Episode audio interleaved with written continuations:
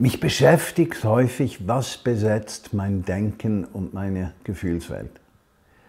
Und ich merke, wenn ich auch mit Menschen unterwegs bin, eine Person, die äh, Georgia regelmäßig schreibt, und die schreibt, sie könne sich nie mehr freuen, sie hätte immer Angst, sie sei, äh, könne nicht mehr schlafen, sie sei vollständig belegt. Und dann denke ich mir, ups, das ist jetzt ein Krankheitsbild. Aber es ist wie ein Bild dafür, dass es Kräfte gibt, die uns kontrollieren möchten.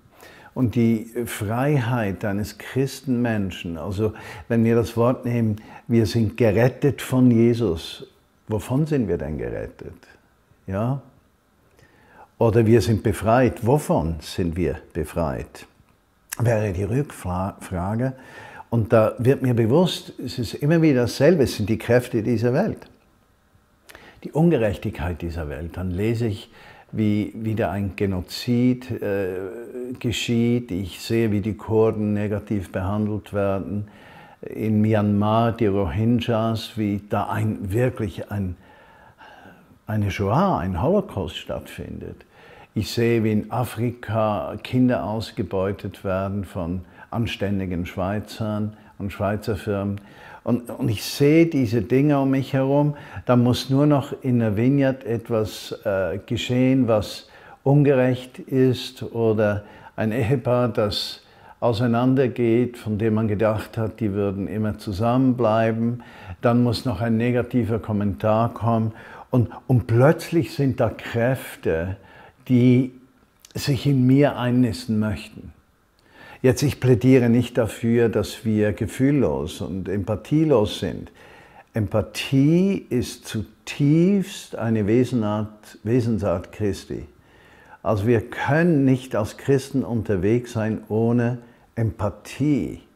Äh, Empathie ist das Mitgefühl, das Mitgehen, das sich in andere hineinversetzen, das Versuchen, andere zu verstehen, meine ich jetzt nicht billig und oberflächlich, sondern zutiefst vom Geist gewirkt. Aber was ich beobachte, ist, viele Menschen heute sind besetzt. Besetzt vom Mangel an Zeit, besetzt vom Mangel an Geld, besetzt von Einflüssen von außen, besetzt von Erwartungen, die sich nicht erfüllen, besetzt von Ängsten, besetzt von Unsicherheiten, besetzt von Ungerechtigkeit. Und da möchte ich hineinsprechen. Äh, vor einiger Zeit ist mir so richtig aufgegangen, äh, es gab zwei Tempel in Jerusalem neben der Stiftshütte, wo Gott lebte. Und der dritte Tempel, das sind wir. Also Gott lebt in mir, Jesus lebt in mir durch den Heiligen Geist. Und wenn ich jetzt diesen Text lese, äh, dann möchte ich, dass wir etwas tiefer greifen. 1. Korinther 3,16. Wisst ihr nicht, dass ihr Gottes Tempel seid? Und der Geist Gottes in euch wohnt. Wenn jemand den Tempel Gottes verdirbt, den wird Gott verderben, denn der Tempel Gottes ist heilig, der seid ihr. Also spricht dieser Text von einem Verderben, das Gott zu mir bringt?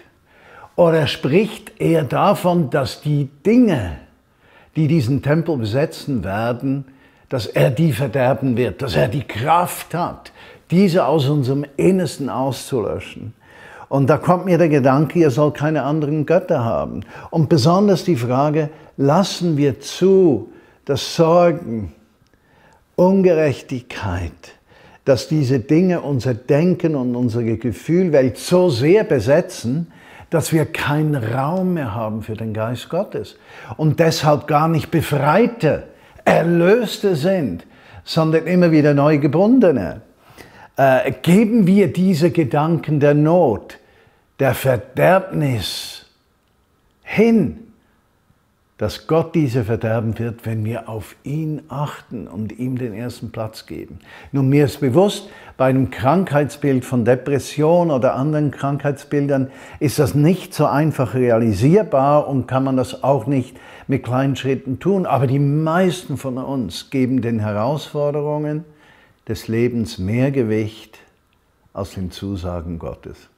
Und da wünsche ich dir, dass du bewusst dieser dritte Tempel bist, der Geist Gottes, der in dir lebt. Ich wünsche dir ein schönes Wochenende und eine kraftvolle Woche.